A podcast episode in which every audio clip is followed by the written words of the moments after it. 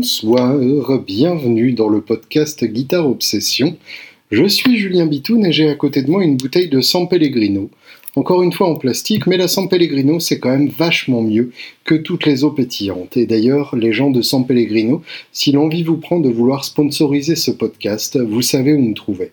Évidemment, j'ai des conditions absolument préférentielles, en cela que vous serez le seul euh, sponsor officiel de ce podcast. En dehors, évidemment, des gens que j'aime d'amour qui sponsorisent ce podcast par leurs sous via le site patreon.com slash guitarops, p a t r e o n.com slash g e comme une guitare française et une obsession. Comme quoi, toutes ces choses-là vont assez bien ensemble. Et les abonnés du Patreon, donc ceux qui donnent ne serait-ce que un dollar par mois. Après tout, qu'est-ce que c'est qu'un dollar par mois, à part ceux avec quoi la moitié de la population mondiale passe une journée entière à nourrir quatre enfants Eh bien, avec un dollar par mois, vous aurez accès ce mois-ci à une interview fleuve que j'ai réalisée avec Jennifer Batten l'année dernière. J'ai eu la chance, grâce à Washburn, ou en tout cas à l'importateur De pouvoir passer plus d'une heure en tête à tête avec Jennifer Batten, qui s'est confiée sans aucun euh, sujet interdit ou sans aucun détour.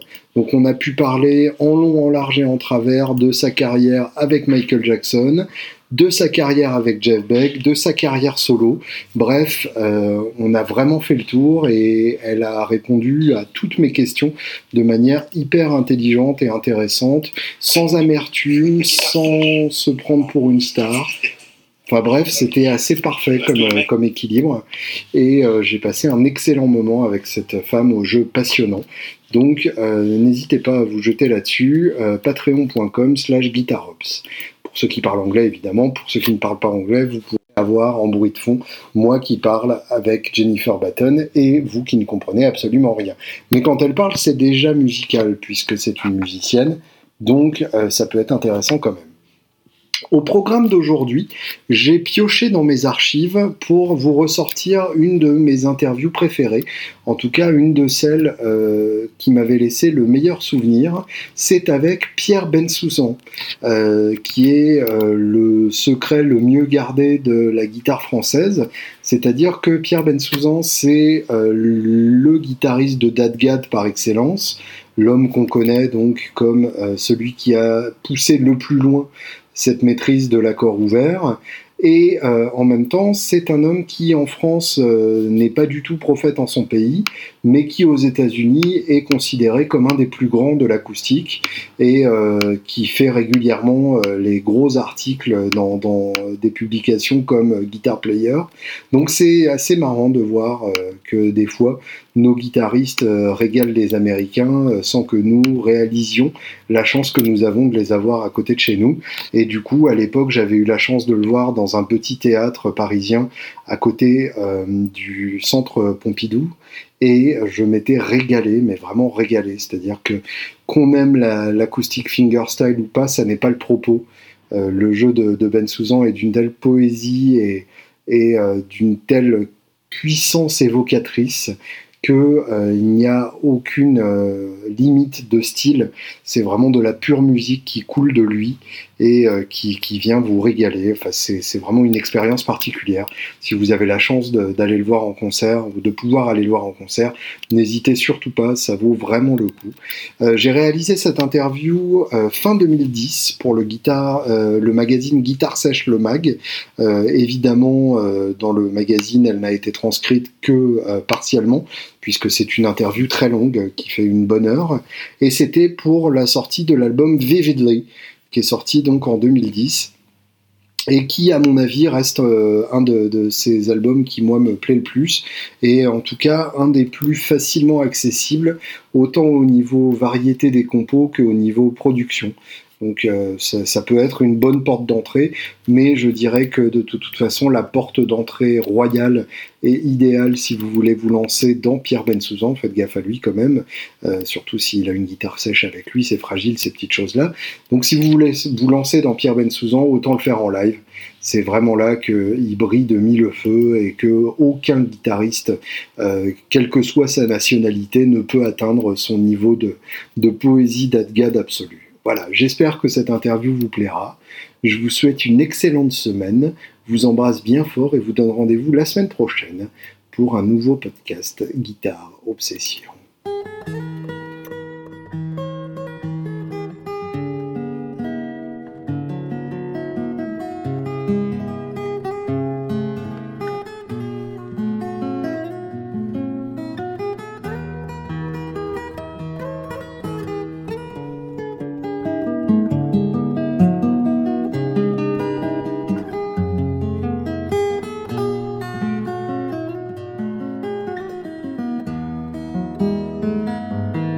Là, tu reviens d'une tournée euh, américaine Là, je reviens de 10 mois de tournée mondiale. J'ai commencé en Angleterre au mois de septembre 2010 et j'ai fini il y a 4 jours en Angleterre. Et entre-temps, j'ai été... Euh, où est-ce que j'ai été? Ça a commencé par l'Angleterre, la France, l'Irlande, l'Allemagne, euh, les États-Unis, l'Italie, l'Espagne, le Portugal, la France et l'Angleterre. D'accord. Et en fonction des pays, tu as, remarqué des différences de, réaction, de réception, etc. Non, non, c'est euh, les gens sont semblables. En surface, ils, en surface, ils sont un petit peu différents, mais sinon, dans, dans, en essence, c'est vraiment pareil. C'est une super écoute, euh, hmm. grande chaleur de, réception. Euh, c'est vraiment super. en France, en France, de la même manière. Tu dirais quoi de l'essence de ton public, justement Ils sont. Euh, ben, je sais pas, c'est un public disponible, euh, ouvert. Ils sont. Euh, bon, il y a beaucoup de guitaristes, mais heureusement, il n'y a pas que des guitaristes. Il y a des gens qui mm. aiment la musique sur tous les instruments. Il y a des mélomanes. Il y a des gens qui viennent parce qu'ils ont. C'est le bouche à oreille, on leur a dit faut que tailles. Mm. Il y a des gens qui viennent parce qu'ils ont passé un bon moment, ils savaient pas quoi faire, ils découvrent. C'est un public euh, assez large. Il commence à y avoir, ça, ça m'intéresse, il commence à y avoir un public plus jeune. Ah, voilà, un public plus jeune, euh, qui est l'âge du public de mon fils qui a 18 ans. Il mhm. commence à y avoir un peu ces gens-là qui, euh, qui viennent aussi, puis qui finalement se, trouvent à vachement apprécier. Tu as une idée du biais par lequel ils sont arrivés?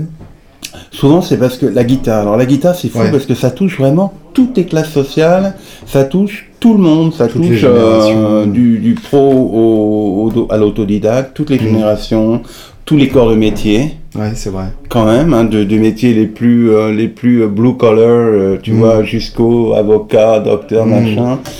Et finalement, à travers la guitare, moi, ce que j'ai envie, c'est de, les emmener, de les emporter, quoi. Hmm. Les emporter. Est-ce que pour la guitare, c'est ça n'est intéressant que si ça véhicule de la musique, si ça véhicule des, des doigts qui, qui se meuvent sur un manche, euh, il, faut, il faut que ça raconte, il faut que ça emmène les gens, il faut que ça les aide. Hmm. il faut que ça les voilà, il faut que ça les aide dans leur vie tous les jours. Il faut que non seulement ils passent un bon moment, hmm. mais qu'ils qu soient aussi nourris, si tu veux, bien sûr. sur plusieurs niveaux, tu vois. C'est des histoires. Moi, j'aime raconter des histoires avec la musique. Je comprends tout à fait. Voilà. Et que, comment tu expliques euh, le fait que ta musique se, entre guillemets s'exporte si bien? Euh, C'est-à-dire qu'il y a des interviews de toi dans, tous les magazines de guitare américains. Les premières découvertures. Ouais, c'est ça. T'es es quasiment, le, enfin, es le seul guitariste français. À Il y a Sylvain Luc aussi de temps en temps, mais, mais, mais c'est vrai que moi j'ai travaillé là. Quand on va parler en, filiale, là, j'ai travaillé à l'international depuis toujours. J'ai commencé à jouer euh, plutôt en Europe et à l'époque du folk, dans les années 70, c'était euh, le nord de la France, la Bretagne, la Normandie, tout le mhm. nord qui était très propice à ça. Le sud, c'était comme un autre pays, et puis surtout toute l'Europe du Nord. Mhm. Les îles britanniques, l'Irlande, et puis à partir de 79, les États-Unis. Donc, ben, ce sont des, pays où j'ai... Euh, comment dire, où j'ai été tout le temps, tout le temps. Mmh, j'ai travaillé, j'ai fait un travail de fond, j'ai eu des maisons de 10, des attachés de presse, des, euh, des secrétaires, des, enfin, mmh. tu vois, euh, des agents, des managements. Euh. donc, au bout d'un moment, voilà, j'ai fait mon trou dans, dans ces pays-là. Mmh. Et mais j'ai jamais abandonné la France puisque j'ai toujours vécu ici. Ouais. Mais j'avais pas vraiment de personnes, tu vois, qui, qui, croyaient en moi. Et là, j'ai rencontré quelqu'un sur la France, euh, qui est un, gars qui a retroussé les manches et qui a dit on y mm. va. Et puis on y va, puis finalement il commence à y avoir des choses, il recommence à y avoir des choses sur la France, ouais, mm. tout à fait, choses qui se passent. Et d'ailleurs, euh, j'avais lu une interview dans, Guitar Player où t'expliquais un truc que j'ai trouvé super intéressant sur les muscles des doigts de la main droite. Est-ce que ça te rappelle quelque chose? Des doigts de la main droite? Sur le, sur le fait que ces, deux, ces deux doigts ah partagent un même muscle. Est-ce que tu peux redévelopper ça? Oui, oui, bah, c'était un truc d'anatomie que j'ai mis dans mon livre de guitare. D'accord. Où j'expliquais que, que on, a, on a, si tu veux, on a le pouce qui euh, a trois muscles pour lui tout seul, mhm. l'index un muscle, le majeur un muscle et l'annulaire et l'auriculaire un muscle pour les deux. Mhm. Donc forcément, quand on est en train de travailler euh, sur le manche avec la main gauche pour, euh, pour les droitiers, on se retrouve à, on se retrouve à, fatiguer beaucoup plus vite quand on fait des choses entre l'annulaire et l'auriculaire. Hmm. Et c'est donc normal. Parce qu'ils ne sont pas faits pour travailler deux fois plus, plus, si tu veux. Ils sont faits au contraire hmm. pour qu'on prenne conscience qu'ils partagent la même source de vie. Donc il faut les ménager, si tu veux. Hmm. Et pour la main droite, bah, c'est un peu pareil, puisque le pouce, il est omniscient, si tu veux, dans la technique de main droite, d'arpège et tout ça. Donc il est très fort, et pour cause, il a trois muscles pour lui qui lui permettent de se mouvoir facilement, d'aller très vite, de répéter sans se fatiguer, quoi. C'est logique que ce soit lui qui guide le reste de la main aussi. Bah, si tu veux, c'est c'est euh, c'est lui, c'est lui que, non, à vrai dire, c'est pas lui, c'est le petit doigt que trouvent les cordes. Mais euh, quand tu commences à dispatcher les cordes par rapport à la main, il te manque finalement qu'un doigt pour attribuer un doigt mm. à chaque corde. Donc on est obligé, si tu veux, d'avoir de, de, toutes, toutes sortes de, de configurations avec mm. une configuration de base qui est que le pouce utilise, le pouce se, répère, se répercute sur les trois premières bases, ensuite l'index sur le sol, le majeur sur la deuxième chanterelle, l'annulaire sur la première chanterelle, mais il y a plein, plein, plein d'exceptions. Justement, le, mm la vidéo que je, voudrais faire parle un peu de ça justement. Ah, super. De la main droite, de la, de la posture de la main droite et de ce que la main droite peut faire, de comment considérer la, le travail de la main droite pour initier le son, mhm. mais pour contrôler le son et arrêter le son. D'accord. Voilà. Et euh, rien à voir, mais ta, ta discographie vient d'être rééditée sous forme d'un coffret. Euh, qu'est-ce que ça représente pour toi euh, C'est bien. Qu'est-ce que tu as euh, ressenti au moment où tu as, as, reçu le coffret ah, Ça m'a fait drôle. Hein. C'est un, un, jalon, quoi. C'est 35 ans, tu vois, 35 ans de, de carrière. C'est un demi-million d'albums vendus. C'est, j'aime, dire que je suis inconnu nulle part. ouais, c'est un bon résumé.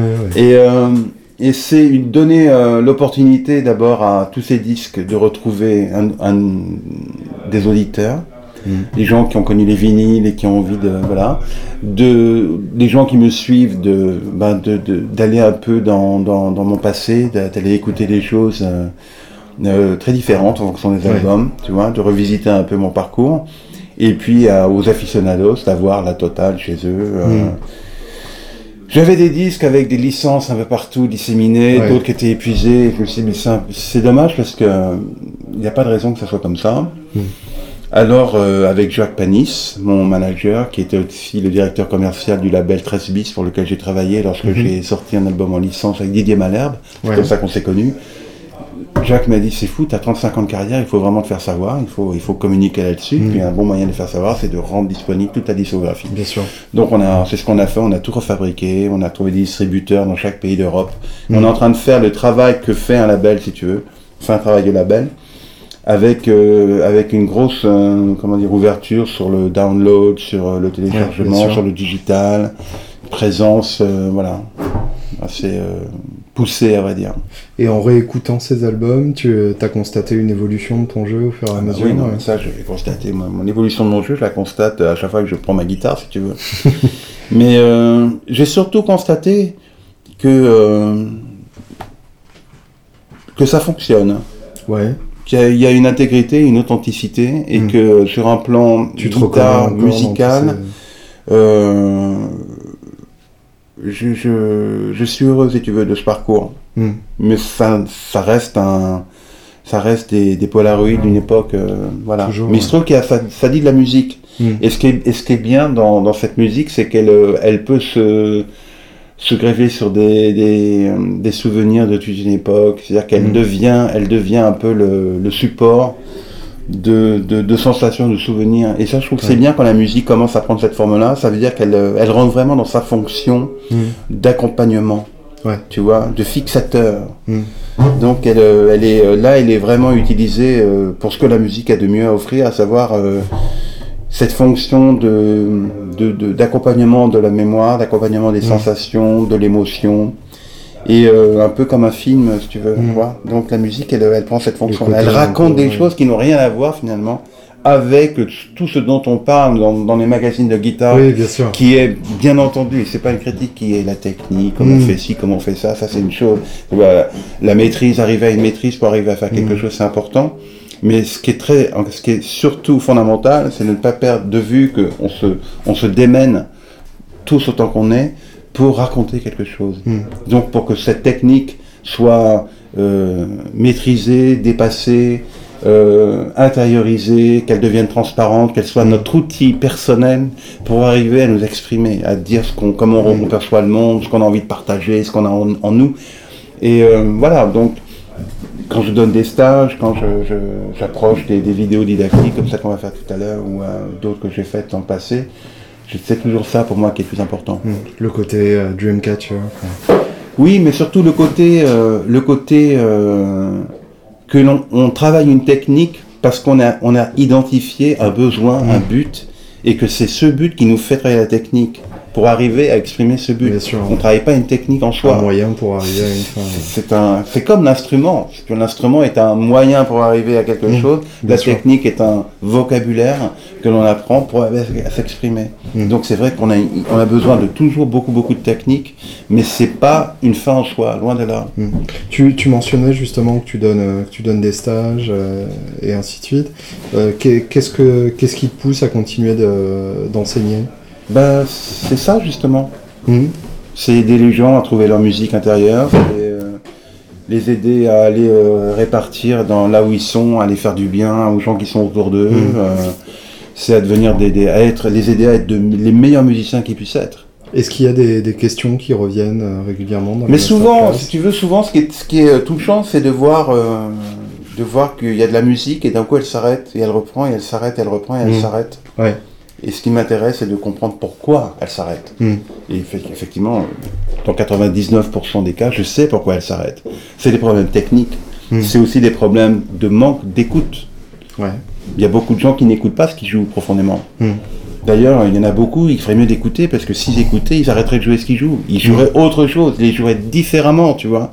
Et je pense qu'un musicien, à la base, c'est quelqu'un qui écoute. Si, si tu n'écoutes pas ce que tu joues, euh, autant faire autre chose. bien sûr. Le problème, c'est qu'on est tellement distrait par l'aspect technique de ce qu'on on a à délivrer qu'on en oublie d'écouter. Et c'est là où on se retrouve dans une espèce de no man's land où on devient aveugle et on ne sait plus pourquoi on apprend la technique qu'on apprend.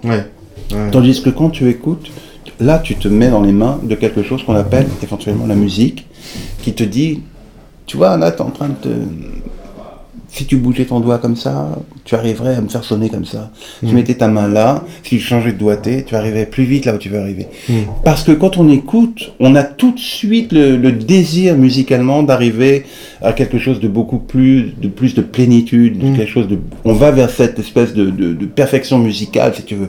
On, l'entend, on la voit, on, on se la préfigure, et donc on arrive finalement beaucoup plus à serrer les conceptions techniques de ce qu'il nous faut pour arriver à ça. donc, mais ça, on n'y arrive que, que, si on écoute, que si on écoute, on écoute, on écoute, on écoute. Hmm. Et donc, euh, dès que tu prends ta guitare, ça, ça commence à la manière d'accorder la guitare, à comment tu t'accordes, à comment tu t'écoutes quand tu t'accordes. La musique, elle démarre là tout de suite. Bien sûr. Voilà. Et tu euh, arrives à avoir ce recul euh, par rapport à ton propre jeu? Bien sûr. Bah, J'essaye d'appliquer déjà pour moi-même ce que je hmm. préconise pour les autres, tu vois. Et euh, j'avoue que ça m'aide beaucoup, notamment euh, quand je suis un peu incertain, dans le doute, un peu nerveux. Mhm. Je me dis, mais je suis pas tout seul, je suis avec la musique, il faut que je la laisse euh, me prendre avec elle, que je la laisse me guider et que, et que je n'intervienne pas trop, que mon ego ne soit jamais une entrave, mais au contraire, mhm. qu'il accompagne bien. voilà. Ouais, je vois. à propos de, de Vividly, il euh, y a un titre euh, qui m'a particulièrement frappé, c'est la, Java du concessionnaire.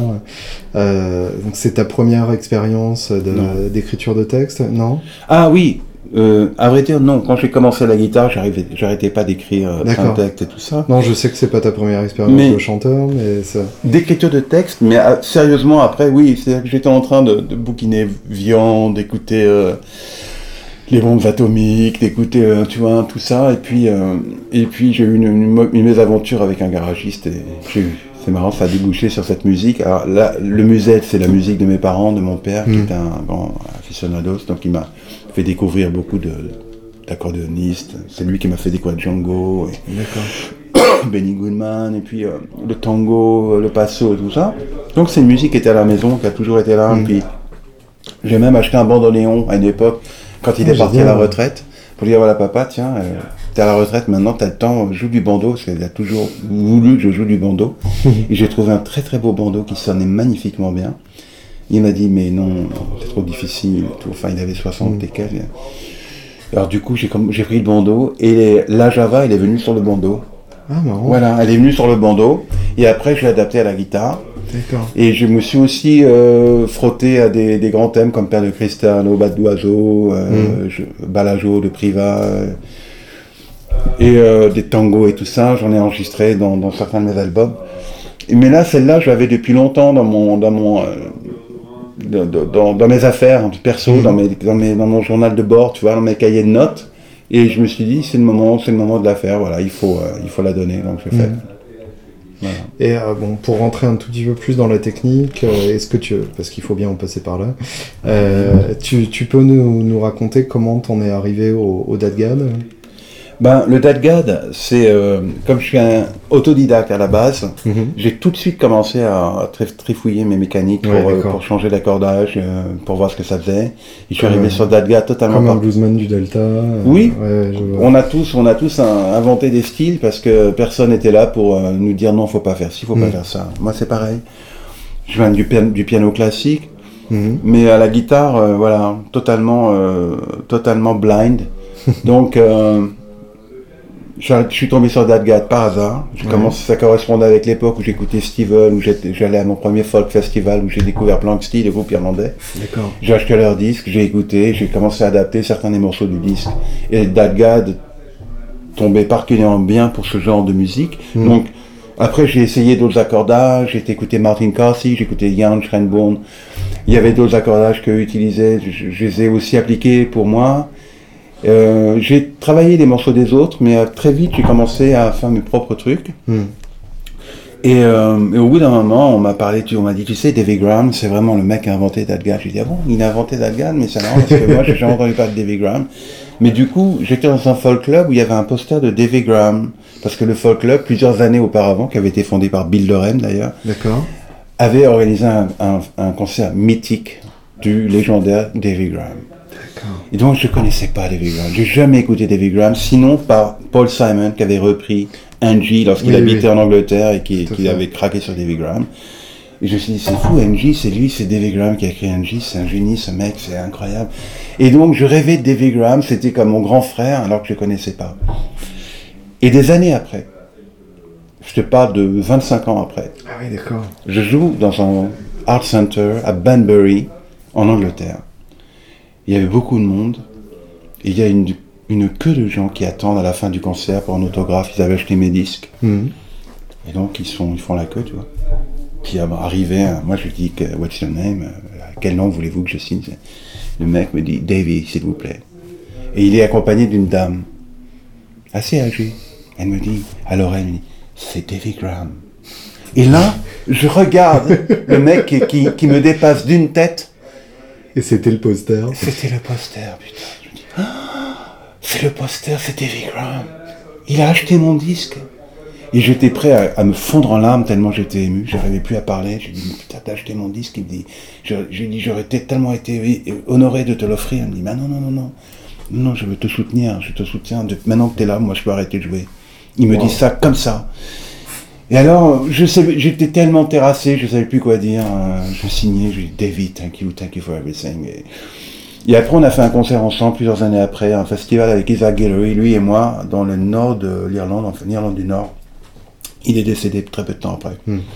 Donc ça a été le, truc incroyable avec David Graham, si tu veux. Si tu veux, voilà, c'est ça un peu ma vie, mon parcours, c'est que hmm. j'ai eu des grands héros qui se sont tous retrouvés sur ma route de musicien professionnel par la suite, où, hmm. où j'ai eu leur reconnaissance, j'ai eu des mots vachement sympas de leur part euh, à un moment donné de ma vie ou un autre moment pour me dire c'est super ce que tu fais, continue, c'est vachement bien. Et je peux te citer plein de gens comme David Crosby, John Baez, Pete hmm. Seeger, tous ces gens-là, à un moment donné, m'ont dit, même Paul Simon, voilà, ils m'ont soutenu à un moment donné pour dire, euh, super, euh, on va pas, on va pas balancer des noms, parce que c'est bah, de la maison, mais voilà, tout ça pour dire que en France, ben, la France, c'est, voilà. Mais en France, il y a eu deux personnes qui m'ont dit des trucs super je, sortais euh, mon premier album, j'ai été voir Pierre Barou qui était euh, avec mhm. Sarava, et j'avais enregistré un truc pour Jack Triss. D'accord. Avec euh, Nana Vasconcelos et Pierre Barou, et donc, et après, j'ai apporté mon premier album à Pierre. Il me dit, j'ai écouté. Il me dit, c'est bien, c'est bien de faire du folk et tout, mais Pierre, faut que tu fasses ton truc. Faut que tu mhm. fasses ton truc, c'est là que tu seras plus fort. Et Bill Durham m'a dit exactement la même chose. Que tu fais ton truc après. Mais t'es pas c'est pas frustrant pour toi, euh, cette, euh, cette différence de traitement entre la, France et, et les, les États-Unis? Parce que ça, moi, ça, ça personnellement. Pourquoi je serais euh, frustré? Bah parce que parce que les gens les gens comprennent pas aussi bien ou en tout cas. Non, mais c'est pas qu'ils comprennent pas. Je pense que ton magazine va me faire du bien là aujourd'hui. On est en train de ah, faire un truc, on va communiquer. Il y aura peut-être des gens qui n'ont jamais entendu parler de moi, qui ont envie d'écouter. Mmh. Voilà. Mais est-ce que, enfin, est-ce que tu penses que, que le fingerpick n'est pas une, euh, une musique tellement typiquement euh, anglo-saxonne que c'est pas évident de travailler. Mais là, tu parles en style. On n'est pas en train de parler de style, on est en train de parler de musique. Tu comprends? Tu vois déjà? Oui, je vois, tu, vois, où il est le, tu vois où il est le, le, nœud gordien, c'est qu'il est là. C'est que les gens on sont toujours à des descriptions extérieures au lieu de parler du fond. Mm. Et quand on parle du fond, on parle de musique. Moi, je suis guitariste musicien. Hmm. Je suis pas, je suis pas guitariste. Oui, je vois. Tu comprends? Et donc, c'est ça qu'il faut faire passer aux gens, c'est que hmm. effectivement, on a un engouement pour un instrument et la guitare est particulièrement euh, représentative. Je pense que la guitare est aujourd'hui ce que le violon devait être au XVIIe siècle, à hmm. savoir euh, l'instrument de tout le monde, si tu veux. Mais on peut aussi bien gratter, faire des chansons, s'éclater comme ça, que rentrer dans un truc et, et créer de la musique pour orchestre à travers la guitare. Berlioz, c'était un guitariste. Et le guitariste qui va à l'essentiel de par la morphologie de son corps, de par le fait qu'il n'a qu'une main qui se meut sur le manche et une autre pour euh, donner naissance au son, mmh. il est obligé d'aller à l'essentiel. Et un guitariste qui écrit pour orchestre, tu, le sens tout de suite dans ses, dans ses voix, dans la manière qu'il a de répartir l'harmonie, tu vois, entre les basses et les aigus. Il va pas aller comme le pianiste qui a toute la l'attitude qu'il veut pour faire Le pianiste va être beaucoup plus bavard, je dis pas ça dans le sens péjoratif, mmh. mais il va, il va en mettre plein. Le mmh. guitariste, il réduit, il réduit, il va à l'essentiel, tu vois, dans, mmh. dans, ses, couleurs, dans tout ce truc-là. Moi, ce qui m'intéresse, c'est que les gens utilisent une guitare pour, euh, pour nous faire, euh, pas, pour, pas pour nous impressionner, si tu veux. Il n'y a, pas, y a, y a rien qui soit plus impressionnant que la musique. Bien sûr. Tu vois C'est-à-dire, quand quelqu'un arrive à faire de la musique, mais pour moi, c'est. Euh, voilà il, là, il communique, il touche, il, partage, tu vois. Mm. Il nous amène à, il, résonne, il nous amène dans cette onde de résonance qu'on partage tous. C'est pour ça que n'importe quelle personne qui est sensible à la musique peut adorer la guitare, mais pas mm. que la guitare, peut adorer n'importe quoi. Bien sûr. Donc finger picking, finger style, tu sais, on n'a pas encore essayé d'inventer un, jeu de, guitare au pied. Hein. Donc ça se joue avec les mains, hein, avec les doigts, hein, la guitare. On peut même avec un médiator, les mecs ils utilisent leurs doigts quand même pour faire des, mmh. arpèges et tout ça, tu vois. Sûr. Donc voilà. Mais tu vois quand même très bien ce que je veux dire. je vois tout à fait ce que tu veux dire, mais c'est tellement fragmentaire et réducteur qu'on va en arriver à des quiproquos et à des malentendus. Mmh. Tu comprends? C'est comme moi qui joue en Dead God il y a même un mec un jour qui m'a, en pensant me faire le plus grand compliment, qui m'a dit, tu sais, pour du dead c'est extraordinaire ce que tu fais. Et je lui ai dit, mais, mais je lui ai dit, mais sinon, pour, de la musique en général, c'est quoi C'est moins bien. Et là, il, là, il, a, senti effectivement qu'il m'avait peut-être blessé. Et c'est mm. vrai qu'il m'avait un peu blessé. Je lui ai dit, mais attends, mais je rien à foutre, Dead Moi, voilà, je joue en Dead Et alors, là, justement, Roland Gallery, qui est, venu avec moi, c'est lui, hein, il habite à Londres, c'est lui qui est en train de, de transcrire en accordage standard. La plupart des trucs que je fais en dadgad pour montrer, bah, oui, il est en dadgad, regardez en standard, ça, ça donne ça et c'est tout à fait jouable et ça sonne comme ci, comme hmm. ça. On en est des fois dans le monde de la guitare, mais alors avec des, des, des, trucs incroyables. Quoi. Hmm. oui, c'est comme d'entendre euh, pour un guitariste français. Euh, ou des, ou pour un guitariste français, c'est vachement bien ce que tu fais. Non, mais attends, on est tous euh, la même planète, elle est ronde on est, tu vois, on a tous une sensibilité, on peut tous jouer mm. du blues, si on est, si on peut tous faire du jazz, et pourtant c'est pas la musique. Euh, Bien sûr. On peut tous faire du celtique. Bon, après, on a, on a nos, on a nos identités culturelles, on a les mm. endroits, on a les choses qui sont le plus, qui viennent plus facilement euh, pour les uns pour les autres, tu vois. Bon, après il y a ça, mais fingerstyle. Tu vois, l'autre fois, j'ai été mm. faire un festival au Portugal, c'est la guitare, c'est classique, euh, fingerstyle, euh, mm. core metal. T'as l'impression de, prendre les gens pour des imbéciles, quoi. Ouais, le côté catalogue. Euh, c'est l'impression de, dire attendez, mais euh, il y a un public qui va venir, ce public, euh, il n'a rien à faire quand je vous dois, lui. Hmm. Il, lui, il vient là pour, pour être touché, il a envie de voyager, il a envie de partir, hmm. il a envie de décoller, tu vois yeah, bien sûr. Voilà, enfin, pas grave. Ciao. À plus tard, hein, Jacques. À plus. Hein. Donc Dave va envoyer des photos euh, de, la, de la série que tu as fait à Londres. D'accord. Euh, pour qu'on puisse les utiliser pour le magazine. Magnifique. Super. Magnifique. Super. Belle photo. Ça marche. ah ouais, elles, seront, là le 20 ou le 21. Tu as vu Dave? Tu, as, tu l'as eu au téléphone? Je l'ai appelé. Ah, fantastique. Super. Tu m'enverras ça, Yannick euh Je lui ai mis la pression. bah oui, il faut, il faut. On a fait une séance de photos à Londres extraordinaire. Ah, super. Avec guitare Avec, ma, Parfait. Ouais, ouais. Avec le pour le magazine Acoustique Magazine. Très bien. On a fait la couverture. D'accord. Je lui ai dit, que j'ai fait la couverture. J'ai vu ça sur le site. Tu l'as vu Bah attends, on l'a. Bah tiens, je vous le laisse, hein, tu ah, Je t'en filerai un autre. Tu m'en fileras un autre. Ah, ça marche, bien, ouais. en plus. Bah c'est cette séance-là, si tu veux. Voilà. Terrible. Allez, messieurs. Allez, à plus tard. Merci beaucoup. On s'appelle, Jacques. On s'appelle. Yes. À plus tard. Bah oui, à côté de Rennes-Bois, évidemment. Ah, elles sont chouettes les photos, effectivement. Voilà. Très bien. Euh, alors, malgré tout, euh, je, suis, je tiens quand même à rester un peu dans le, dans le terre à terre. Euh, oui, allons-y. Pour quelques, pour quelques minutes. Qu'est-ce que tu qu'est-ce que tu peux jouer en, en DATGAD que tu ne que tu ne trouverais pas en accordage standard Bonjour. Bonsoir. Tu peux tu peux tout jouer en DATGAD, tu peux tout jouer en accordage standard. Mm. C'est pas tellement tu veux c'est pas tellement dans dans l'accordage que le problème est, c'est dans la manière de faire sonner. C'est la route à prendre pour un. Les doigtés, la manière de faire sonner, comment tu, comment tu, tu, tu conçois les couleurs. Hmm. Bon, en Dadga, tu vas avoir cette basse de Ré, tout de suite elle va t'emmener, tu vois. Ça descend. Bach, il, a, il appréciait particulièrement la tonalité de Ré. Hmm. Il disait que euh, Ré, D, D dur, c'était la tonalité de Dieu, tu vois. Ah, d'accord. Bach disait Ré, hmm. c'est la tonalité de Dieu.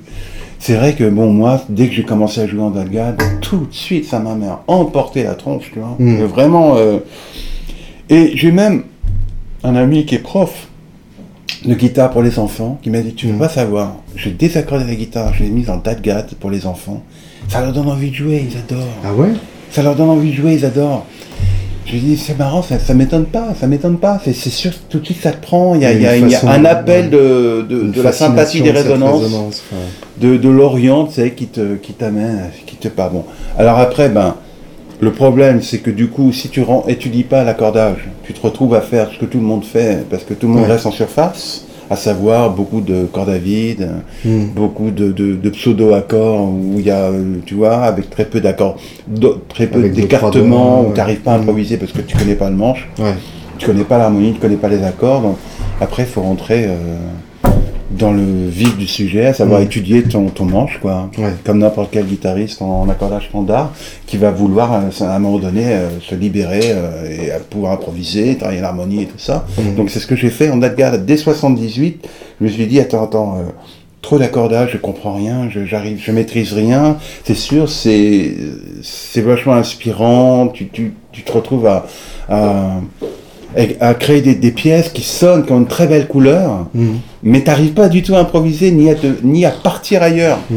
C'est parce que tu connais pas le manche. Donc tu es rivé à, tes, à, tes, acquis, tandis qu'avec une connaissance plus approfondie du manche, je peux commencer vraiment à, voilà, à, partir, à partir un peu à l'aventure. Je me suis dit, ok, très bien, on va, on va rationaliser tout ça, mm. on va commencer à devenir plus euh, méthodique, plus méthodique, plus, plus euh, académique. Je vais prendre un accordage celui qui me parle le plus, ça a été Dadgan, et maintenant j'étudie. Alors j'ai mm. commencé à faire du Debussy, du Bach, du. D'accord. des classiques, euh, du Handel, à, prendre des thèmes de jazz, à les travailler, travailler mon harmonie, à travailler les, gammes, les modes, les renversements, les trucs, en Dadgad, pour essayer d'avoir le mieux, le meilleur des deux mondes. Mm. C'est-à-dire que quand je voulais avoir ce tout résonnant, vachement emphatique, tu vois, avec beaucoup de cordes à vide, cette basse, en ré, mm. tout ça, bah, j'y allais mais aussi grâce à une, connaissance du manche beaucoup plus euh, serré et, et, euh, pointue, remplacer les cordes à vide par d'autres cordes, et tout de suite à une autre couleur.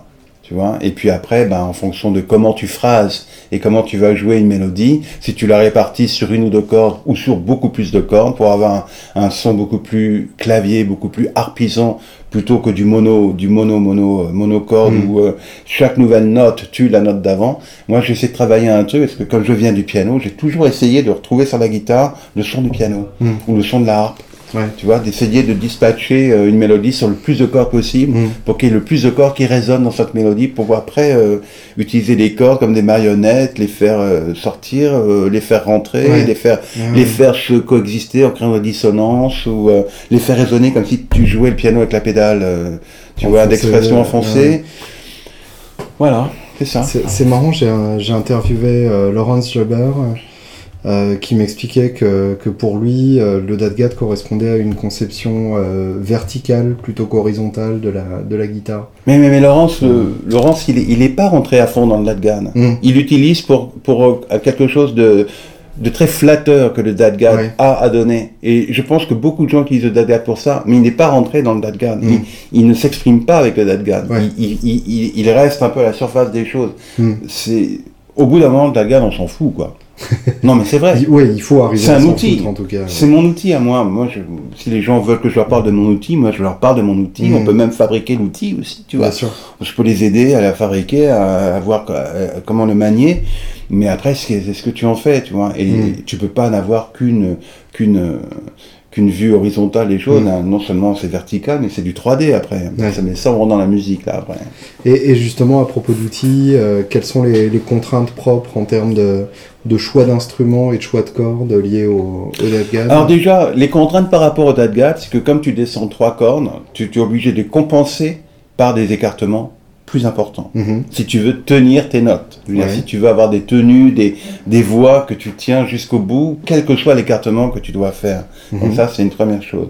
Ensuite, par rapport aux cordes, ben, bon, les cordes, chacun fait ses expériences, chacun a des cordes mhm. qu'il aime. Il y en a fait Elixir, d'autres Dadario. Moi, j'ai utilisé euh, Dadario pendant très longtemps, mais je l'ai changé des fois, deux fois euh, pendant le même concert, tellement elle mourait vite. Euh, au bout d'un moment, je suis tombé sur Elixir, c'était une révolution. J'ai adoré euh, le fait de pouvoir utiliser un jeu pendant 10 euh, concerts, tu vois, parce qu'elles sonnent toujours pareil, mais elles sonnent déjà un peu comme si elles, étaient, elles avaient été jouées plusieurs heures. Hmm. Mais et en plus, je trouvais qu'on avait du mal à travailler le son de la, le son de la note en, sur du continu et que la note restait toujours la même, malgré le fait que tu t'exprimais à, mm. à, faire un vibrato, à essayer d'avoir des harmonies qui ressortent. Et je suis tombé sur une marque canadienne de cordes faites à la main par un gars qui a créé sa propre compagnie qui s'appelle Nick Walton, mais qui venait de la Bella. C'est mm-hmm. la Bella qui lui a appris son métier. Et il a créé sa compagnie à Toronto qui s'appelle Wires. Et donc il a créé aussi un revêtement comme Elixir, mais différent d'Elixir, que tu mets sur les cordes pour euh, ne pas qu'elles s'altèrent trop vite, pour pas que l'oxydation euh, mm. Et là, j'ai complètement craqué. Parce que c'est comme, si tu veux, c'est comme des... le meilleur des Dadario, mais avec en plus, ça reste euh, vraiment longtemps. Et si tu peux travailler la, la note, tu peux, tu peux travailler le son, tu peux travailler l'histoire du sustain, tu peux travailler les harmoniques de la note grâce à ces cordes-là. Et elles durent mm. vraiment très longtemps. Donc, du coup, ils m'ont fait un modèle signature. Et donc je vends, je vends maintenant euh, ce modèle signature dans le monde entier. C'est un modèle pour DADGAD, mm. puisqu'en DADGAD, comme tu as trois cordes sont descendus, si tu utilises du light gauge pour les trois cordes descendues, c'est comme du extra light, c'est très très mm. trop souple, t'as pas la bonne sensation, donc faut du médium mm. pour ces trois cordes-là et du light pour les autres. Et euh, depuis peu, depuis que Roland arrive et il va commencer à transcrire des trucs pour la collage standard, du coup on va avoir un, jeu signature pour un collage standard aussi. D'accord. Voilà, avec cette compagnie-là. Donc j'utilise les wires W-Y-R-E-S euh, pour mes cornes euh, mes guitares, c'est Loden depuis, depuis très longtemps. Justement, alors, qu'est-ce qui t'a amené à, à Loden Ah bah c'est une tournée en Irlande. Je, je veux dire, qu'est-ce qui t'a attiré euh, dans, dans, le caractère de ces guitares euh leur, sobriété et le son. Hmm. La sobriété de construction, en même temps elles sont très belles, mais elles sont pas clinquantes de partout avec des, des vernis tu vois, friolant, de la mm. nacre partout. Bien sûr, il sait faire ça aussi, il en a fait. Mais moi, ce qui me plaît dans mon instrument, c'est son côté sobre. Parce que pour moi, l'ornementation, c'est la musique. Tu vois, si, on, si on attire trop d'importance à l'instrument, quelque part, c'est comme si on, voulait mettre un voile sur la musique. Hmm. Alors que c'est le contraire qui doit se passer, pour moi, bien sûr. C'est-à-dire que la musique, elle est, tellement, elle est tellement belle, elle sonne tellement bien que du coup, tu dis, mais c'est quoi cet instrument qui permet de faire cette musique-là? Hmm. Tu vois? Et du coup, tu as envie d'aller vers cet instrument-là par le biais de la musique. Hmm. Alors après, quand tu rentres dans l'instrument, que tu le vois en face de toi, ben, je peux te dire que tu es, soufflé, parce que non seulement la construction est impeccable, mais c'est très beau, mais c'est une beauté organique, c'est une beauté... Euh, c'est la beauté de la simplicité, la beauté de, du truc qui est vraiment direct, tu vois. De la pure harmonie. Tu vois, on le voit, euh, bon, il y a un lac, tu vois pas, c'est dans le nom, mais il y a un bevel, il y a, une, échancrure. Euh, ah oui, le. Il y a une échancrure pour, euh, pour le, tu vois, pour le l'angle. Oui, oui, je vois tout à fait. Bah, comme faisait Olson. Euh. voilà, mais ça vient, ça, ça vient du théâtre, ça vient de, de tout, de tous les instruments de musique mm. baroque. Tu vois, ils sont un peu inspirés. Kevin Ryan aussi, il a fait ça. Et donc Loden, c'est la mm. première fois que Loden faisait ça, cette guitare. Voilà. et qu'est-ce que qu'est-ce que ça t'amène Un confort. Quand mm. tu utilises une guitare pendant plusieurs heures. Ouais il y a, après, il y a l'autre instrument, c'est le corps physique, tu vois, qui, qui mm. lui aussi doit, doit suivre, doit pouvoir tenir. Il y a la structure, il y a les mains, les poignets, il y a le cou, il y a le dos, il y a les cervicales, il y a les lombaires, il y a comment tu joues, il y a est-ce que tu joues avec un, une jambe sur l'autre, du coup tu te twistes complètement euh, les, les, muscles du bas du dos, et donc si tu joues plusieurs heures, voire plusieurs années avec une mauvaise position, je t'assure que tu dégustes sacrément, quoi, mm. au bout d'un certain temps. Donc dans mes stages, on parle aussi de ça. Ma femme, qui est thérapeute et danseuse moderne et flamenco, il y a toute une journée qu'elle passe avec, euh, avec nos, nos étudiants, où elle parle justement de la posture, elle parle de toutes les implications, et elle parle aussi de la, de la de, comment dire, de, l'intégration du rythme par le corps. Hmm. Parce que il y a beaucoup de musiciens qui n'arrivent pas à intégrer un rythme. C'est vrai qu'ils n'arrivent pas à le restituer, hmm. mais parce qu'ils n'ont pas, ils n'ont pas incorporé en eux. Ouais, ok. Voilà, donc après un moment tu l'incorpores, après tu arrives à le comprendre, à pouvoir le redonner, tu vois. Donc on parle, on donne des exemples vivants là-dessus et tout ça. Hmm. Et euh, j'ai perdu mon, j'ai perdu mon fil. Terre à terre, tu parlais de terre à terre, on parlait de, des cordes. Bêtement, euh, ton, ton système d'amplification sur ah, scène. Euh. alors, alors là, là, depuis très peu de temps, j'ai tout changé. Alors, dans la guitare, la guitare, bon, c'est une guitare acoustique, euh, c'est-à-dire qu'elle sonne d'enfer acoustiquement, mhm. mais il y a un capteur à l'intérieur qui est fait par la, par la marque Highlander, oui, qui se trouve à Santa Barbara, en Californie. Et euh, pour l'instant, c'est ce que moi je préfère. Mhm. J'ai pas peut-être pas tout essayé, mais j'en ai écouté beaucoup. C'est reconnu comme euh, l'un des meilleurs. C'est vraiment un des meilleurs piezo, un piezo électrique. Voilà. Euh, mais il y a d'autres, il y a d'autres systèmes. Il y a bon, faut, il faut, il faut les essayer si tu veux. Alors j'utilise ça et quand on, quand je, joue en concert, j'ai un micro, un Shops, mhm. qui marche particulièrement bien pour cette Loden, mon modèle signature. Entre parenthèses, on vient de faire un grand concours qui a été ouvert depuis euh, l'hiver, qui s'est et qui s'est terminé la semaine dernière. On a eu 7500 personnes qui se sont inscrites. Et il y en a une, une, une jeune femme euh, de, de, du Maine aux États-Unis qui a gagné mon modèle signature. Donc Loden a accepté d'offrir cette guitare et donc elle, va la recevoir à la fin du mois. Elle était très contente. Donc il y a ça. Sur scène, j'utilise le Shops, la cellule piezo. Mhm. Alors, le Shops et la piezo vont dans une Soundcraft digitale qui se trouve sur scène. C'est un modèle, SI Compact 16. Du coup, c'est toi qui fais l'équilibre hein? Je fais tout l'équilibre. J'utilise les préamplis de la Soundcraft qui sont top top. Mhm. J'utilise les quatre lexicons de la Soundcraft pour avoir mes reverbs. J'utilise toutes les EQ paramétriques et égaliseurs graphiques de la Soundcraft. Mhm. Je travaille mes sons pour mes retours qui sont des Christian Heil, l'acoustique et euh, j'envoie un gauche-droite à la façade et j'utilise de la Soundcraft aussi, je peux de la Soundcraft faire l'EQ de la façade. Donc tu contrôles toute la chaîne. Je contrôle toute la chaîne, voilà. Et alors, la façade, je peux aussi euh, utiliser mes, mes retours, mes, mes, propres enceintes pour la façade. C'est-à-dire que dès qu'on arrive dans un lieu où on voit que c'est pas à la hauteur, c'est pas vraiment un truc, euh, du, du, coup je, je mets mes, mes, enceintes aussi pour, hmm. et du coup je, je fais le son de la scène de A à Z. Quoi. Et c'est quel pourcentage généralement entre euh, ton capteur euh, piezo et le Shops Bonne question. Alors on, démarre à 50-50. Ouais, normal. Et comme, comme on met plutôt la reverb sur le piezo, mhm. on monte un peu le piezo par rapport aux shops, d'autant plus qu'avec le avoir une shops, reverb sur l'attaque plutôt que sur la durée, c'est ça? On, les deux, on a une reverb, on, a, on travaille beaucoup le decay de la reverb aussi, Hmm, mais on baisse un peu le piezo surtout pour qu'il ne soit pas un problème dans les retours. Hmm. Mais par contre, pour euh, la salle, c'est du 45-55. 45 pour le piezo, euh, pour le shop, 55 pour, euh, Pour le piezo ouais, pour le piezo. Ouais. Donc on- le son reste quand même très très très acoustique. Et puis alors l'idéal, moi ce que je préfère, c'est jouer sans rien du tout. Oui. C'est arriver dans, dans une salle où il y a besoin de rien. Alors là, je joue acoustique, je chante acoustique. On Mm. on n'a pas fait mieux encore. Quand l'acoustique est bonne, Bah, on essaie juste de s'en rapprocher par tous les moyens possibles. par l'électronique. Ouais, Exactement, je suis d'accord avec toi. ouais. Et en, et en studio, justement euh, tu- Mais en studio, c'est alors en studio, c'est config, euh, en studio, c'est pas, je fais pas exactement pareil. À vrai dire, en studio, j'utilise jamais la cellule. Je l'enregistre, mais il se trouve qu'au mix, les, les ingénieurs avec qui je travaille euh, ne me la proposent jamais. Ouais, Ils me proposent un mix où il n'y a pas la cellule et où ça sonne vachement bien. Mm. Donc en studio, j'ai des CAD. Euh, j'utilise pas le shop, j'utilise plutôt. euh, euh, j'utilise un Neumann, un Mhm. CAD. Là pour Vividly, on a mis en, en ambiance deux, deux Charter Hawks. Mhm. euh, Ça, c'est bien. À, à un mètre. Un mètre de moi et à un mètre de hauteur au-dessus de moi quand je suis assis. Ok.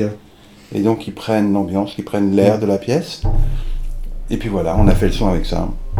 Je fais d'abord la guitare, puis j'ai fait des prises de voix après. D'accord. Ouais. Pour finir, euh, deux, deux questions euh, et après on passe à, à la vidéo. Euh, déjà, après une tournée comme ça, est-ce que est-ce que tu as encore envie de jouer?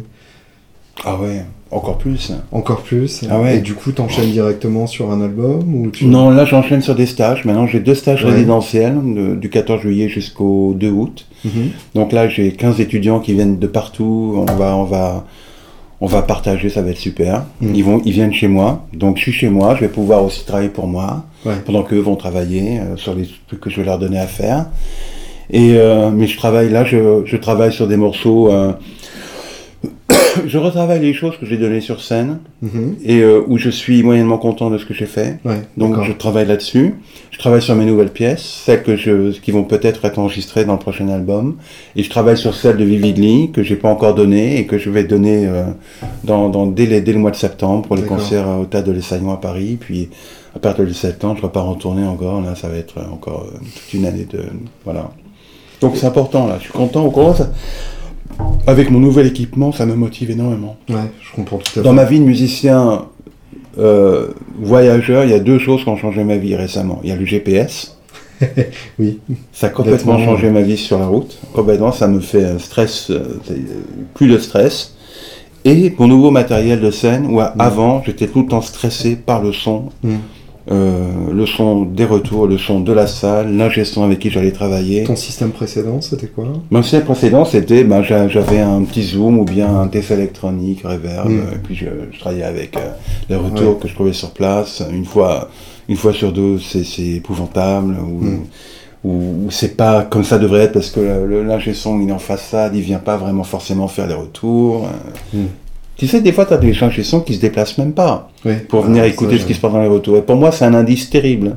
C'est tout de suite, ça me dit tout de suite avec qui je travaille. Hmm. Je veux dire, et je peux être surpris, je veux dire, le son peut être bien pour la façade, mais le fait qu'il ne se préoccupe pas de savoir comment ça peut être pour moi, ça me donne une idée de, voilà, de la personne avec qui je vais travailler. Mm.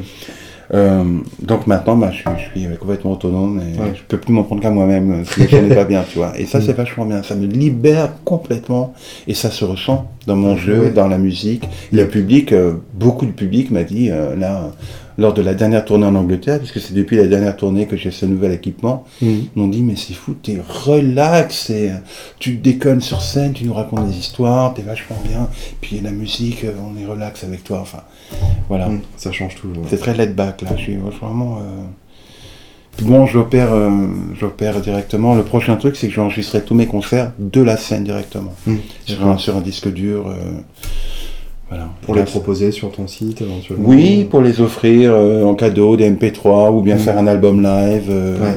tu vois. Voilà. On va, j'ai un nouveau site qui va être, euh, qui va sortir, qui va, comme on dit pour un site, on va être lancé. On va lancer mon, nouvel, mon nouveau site à partir du mois de septembre. D'accord. Il va y avoir une très très grosse activité justement sur le téléchargement et tous ces trucs-là. Mmh, d'accord. Bah, tu me tiendras au courant, je puisse ah intégrer ça à l'article, justement. Oui, oui. Et euh, pour finir, en 35 ans de carrière, euh, est-ce que est-ce que tu as rencontré d'autres guitaristes que tu considères comme, comme tes successeurs, entre guillemets? Mes successeurs, euh, je suis encore vivant, donc oui, euh, je, sûr. mais ou en pas de successeur des gens qui, des gens, des gens dont tu as, des gens dont tu tires une fierté de les avoir influencés.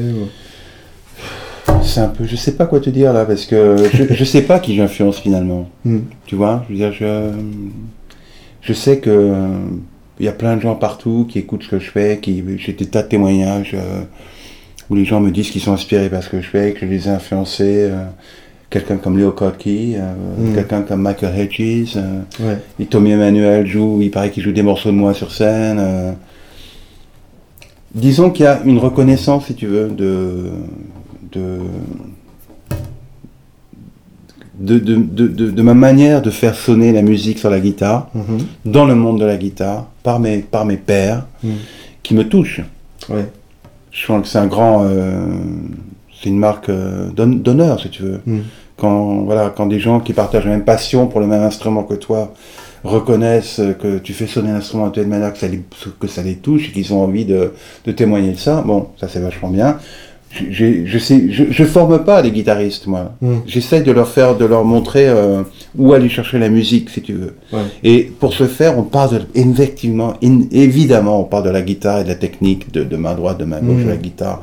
Mais, mais ça tombe sous le sens, si tu veux. C'est du, c'est du sens, c'est du bon sens, si tu veux. Il y a plein de choses qui, si tu passes suffisamment de temps à chercher quelque chose, tu vas forcément tomber sur ces trucs-là, parce que c'est, voilà, on a que cinq doigts, cinq doigts, on a un manche, on a six cordes. Hmm. Après, après toute la, la, sensibilité du musicien, elle est dans sa manière de faire sonner, mhm. elle est dans les couleurs qu'il a envie de, de, mettre en avant, dans sa manière d'harmoniser, dans sa manière de phraser, dans son sens, dans son confort rythmique. Mhm. par rapport à ce qu'il joue, de comment il est rythmiquement, dans sa souplesse, sa flexibilité rythmique, dans le tempo et dans le, et dans, pas que dans le tempo, mais dans le, dans le, dans la pulsation, tu vois, mhm. dans l'expression dans l'expression rythmique, mais au sens très très large du terme, ça veut dire dans le phrasé rythmique de la musique en elle-même, et non, et non pas dans, un, dans un, une pulsation de tempo, si tu veux. Et même là-dedans, comment on groove, comment on se situe. Alors là, elle est là la personnalité du musicien. Mm. Mais il y a des musiciens, tu te dis, mais comment est-ce que je peux arriver à une plus grande liberté rythmique? Je dis, ben déjà en acceptant qu'il y ait des espaces dans lesquels il ne se passe rien. Mm. C'est-à-dire que dans ces espaces-là, toi, ton travail, c'est de faire en sorte que le son qu'on entend soit le plus beau possible pour qu'il puisse durer. Hmm. Tu vois? Parce que c'est ça ton travail. C'est que tu accompagnes chaque note, tu es responsable de la vie de chacune des notes que tu crées. Hmm. Tu ne dois pas les laisser tomber. Tu dois les accompagner. Et quand une note rencontre une nouvelle note, eh ben, à cette rencontre, il se passe quelque chose. Mm. Quand, quand, une note meurt et qu'une nouvelle note arrive, il se passe quelque chose. Quand plusieurs notes vivent ensemble dans un accord, mais qu'il y en a certaines qui meurent, qui continuent parce qu'elles vont vers un autre accord, il se passe quelque chose. Mm. Et là, on, rentre, on commence déjà à rentrer dans le confort rythmique. C'est-à-dire que la musique, il y a beaucoup d'espace, il y a du silence, mais ce silence, il n'est que relatif. Parce que dans ce silence, on continue d'entendre ce qu'on vient d'entendre. Mm. Donc il est très actif. Donc il faut donner l'opportunité à la personne qui écoute de pouvoir vivre avec cette musique, de pouvoir exister dans la musique, de mm. pouvoir commencer à se faire son propre film lui-même. Donc il faut de l'espace, le silence entre les notes, il est justement, c'est là qu'elle est la musique.